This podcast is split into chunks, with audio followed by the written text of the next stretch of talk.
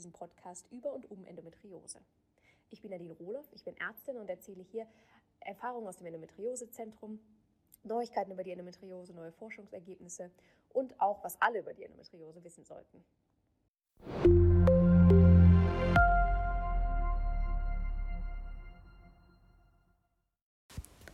Herzlich willkommen im Endometriose-Podcast. In den nächsten Folgen werden wir Stück für Stück mal die Symptome der Endometriose auseinandernehmen.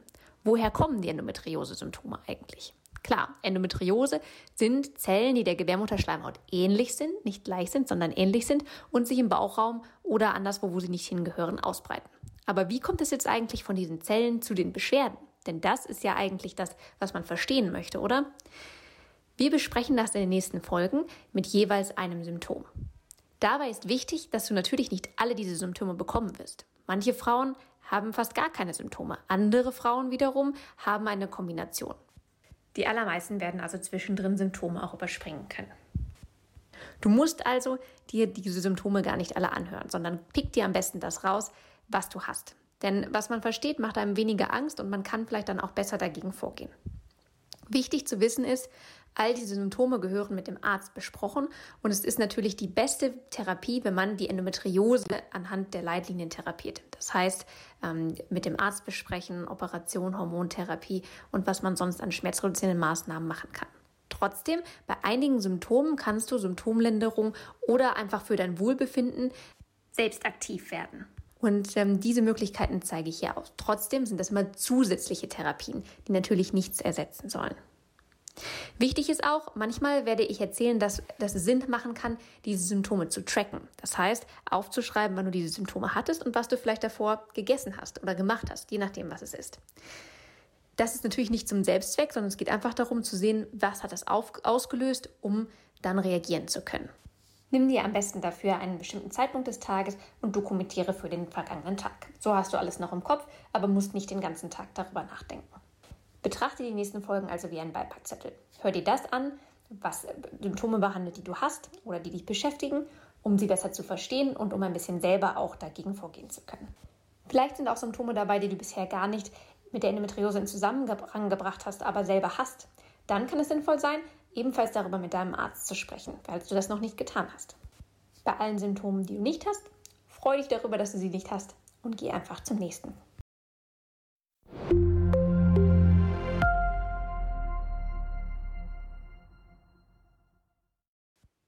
Die wichtigsten Symptome sind natürlich Unterbauchschmerz und Schmerzen bei der Periode. Manchmal ist es im Prinzip auch das Gleiche. Deswegen besprechen wir das natürlich zuerst. Woher kommen also diese Beschwerden? Und was kann man vielleicht auch selber zusätzlich zur mit dem Arzt abgesprochenen Therapie dafür tun, dass man ein bisschen Linderung bekommt?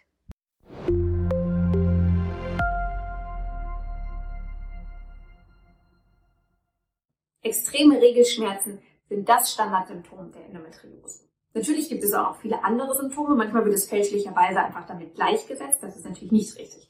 Die anderen Symptome schauen wir uns aber im Laufe dieser Woche an. Extreme Periodenschmerzen sind nicht normal. Auch wenn das vielleicht ähm, manche Leute denken, ähm, dass in manchen Familien als normal empfunden wird, weil zum Beispiel Endometriose auch eine familiäre Häufung hat und dann ähm, das Ganze auch von Mutter zu Tochter, weil es eben nicht anders gekannt wird, als normal weitergegeben wird. Ähm, oder aber auch, weil teilweise ähm, auch im medizinischen Umfeld gesagt wird, das gehört eben dazu. Aber so ist es nicht. Manche Frauen mit Endometriose haben schon von Anfang an starke Regelschmerzen, also von der ersten Periode her war es eine Qual. Oder aber es kommt erst mit der Zeit. Ähm, es gibt auch Fälle, wo das langsam immer schlimmer wurde oder aber auch, wo es zum Beispiel nach dem Absetzen der Pille anfängt. Da die Ursachen der Endometriose noch nicht endgültig geklärt sind, ist das auch schwer zu vorherzusagen. Allerdings ähm, ist natürlich jetzt auch die Frage, ab wann ist es denn nicht neu normal? Eine normale Periode, die mit dem Abbluten der Gebärmutterschleimhaut einhergeht, macht vielleicht ein bisschen Krämpfe, insbesondere an den ersten zwei Tagen, macht Stimmungsschwankungen, vermehrte Blähungen. Aber die Beschwerden sollten nicht so stark sein, dass sie einen daran hindern, dem Alltag nachzugehen. Also, wenn man zum Beispiel so starke Schmerzen hat, dass man nicht richtig aufstehen kann, dass man nicht zur Schule gehen kann, dass man nicht zur Arbeit gehen kann, ähm, dass man vielleicht sogar der Notaufnahme landet, das ist nicht normal. Und das ist ein Zeichen für Endometriose. Wenn es dir also schon mal so gegangen ist oder sogar häufiger, dann bist du nicht allein, denn das geht den meisten Frauen mit Endometriose so. Ähm, auch dass starke Schmerzmittel immer wieder eingenommen werden müssen. Ähm, das gehört zu den typischen ähm, Geschichten, die man in einer Endometriose Zentrumsambulanz beispielsweise hört. Woher kommt das aber nun? Ähm, es gibt verschiedene äh, Möglichkeiten, woher das kommt. Und zwar erstens kann es daran liegen, dass sich die Gebärmutter besonders heftig zusammenzieht. Wenn die Schmerzen also vor allen Dingen mittig sind, ähm, dann ist es häufig so, dass die Gebärmutter sich besonders stark zusammenzieht. Auch ohne Endometriose sind diese krampfartigen Beschwerden, die dann aber natürlich deutlich geringer sind, das Zusammenziehen der Gebärmutter. Also jedes Mal während der Periode ähm, zieht sich die Gebärmutter zusammen, um die Schleimhaut, die im Laufe des Zyklus aufgebaut wurde, abzustoßen und auch die Blutung zu stillen. Bei Frauen mit Endometriose kann dieses Zusammenziehen besonders stark sein.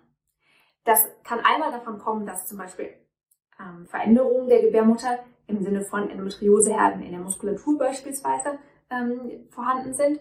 Andererseits wird es auch teilweise als Teil der Entstehung gesehen. Es gibt eine Theorie, die Tissue Injury and Repair Theorie, die davon ausgeht, dass durch besonders starke Kontraktionen ähm, kleine Risse entstehen, die zum Problem beitragen. Auf die Entstehungstheorien, denn letztendlich weiß man noch nicht ganz, wo es herkommt, gehen wir aber in einem anderen Modul ein. Ein anderer Grund für Schmerzen während der Periode können natürlich die Endometrioseherde selbst sein. Wir haben gesagt, Zellen und Zellverbände, ähm, die der Gebärmutterschleimhaut ähneln, ähm, sind meist im Bauchraum, aber auf jeden Fall an anderen Stellen als der Gebärmutterschleimhaut verteilt. Aber diese Zellen reagieren auch auf den hormonellen Zyklus und bauen sich auf und ab ähm, während des Zyklus. Und deswegen kommt es auch zu Blutungen während der Periode manchmal. Und ähm, es ist natürlich auch so, dass das Zellen sind, die an den Stellen, wo sie wachsen, eigentlich nicht hingehören. Das heißt, sie lösen dort Entzündungsreaktionen aus. Ähm, und Entzündung, das kennt man auch von anderen Stellen, Entzündung tut weh. Entzündung führt zu vermehrter Durchblutung, Entzündung führt zu äh, vermehrter Sensitivität der, ähm, der Nerven, dass diese auch eher schmerzfrei sich weiterleiten. Ähm, Endometrioseherde führen auch dazu, dass Nerven eher in diesen Bereich einwachsen und Endometrioseherde wachsen auch oft auf dem Bauchfell.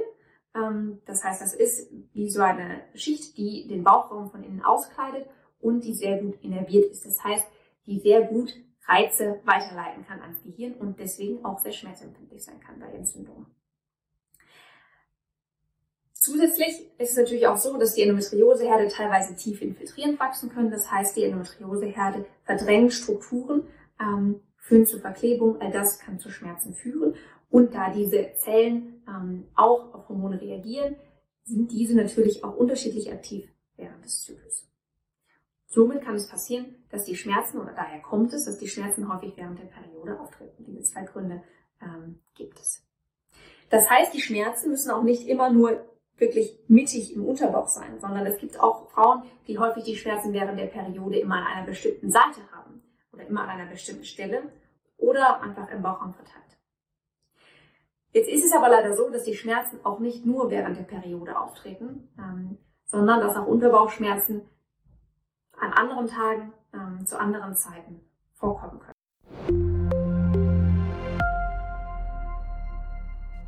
Schmerzen während der Periode, die ja häufig Unterbauchschmerzen sind, aber nicht nur sein müssen, sollten natürlich insbesondere mit dem Arzt ausführlich besprochen werden. Das bedeutet, wo hast du die Schmerzen? Wann hast du die Schmerzen? Und was hilft vielleicht gegen die Schmerzen? Und auch noch, wie fühlen die Schmerzen sich an? Stell dir diese Fragen am besten, bevor du zum Arzt gehst, damit du auf all diese Fragen eine Antwort direkt parat hast. Wenn dich interessiert, was neben Schmerzmitteln und der Therapie im Endometriosezentrum noch bei der Schmerzbewältigung helfen kann, dann hör dir am besten die Podcast-Folge Schmerzen und Schmerzbewältigung mit Theresa, der Psychologin, an.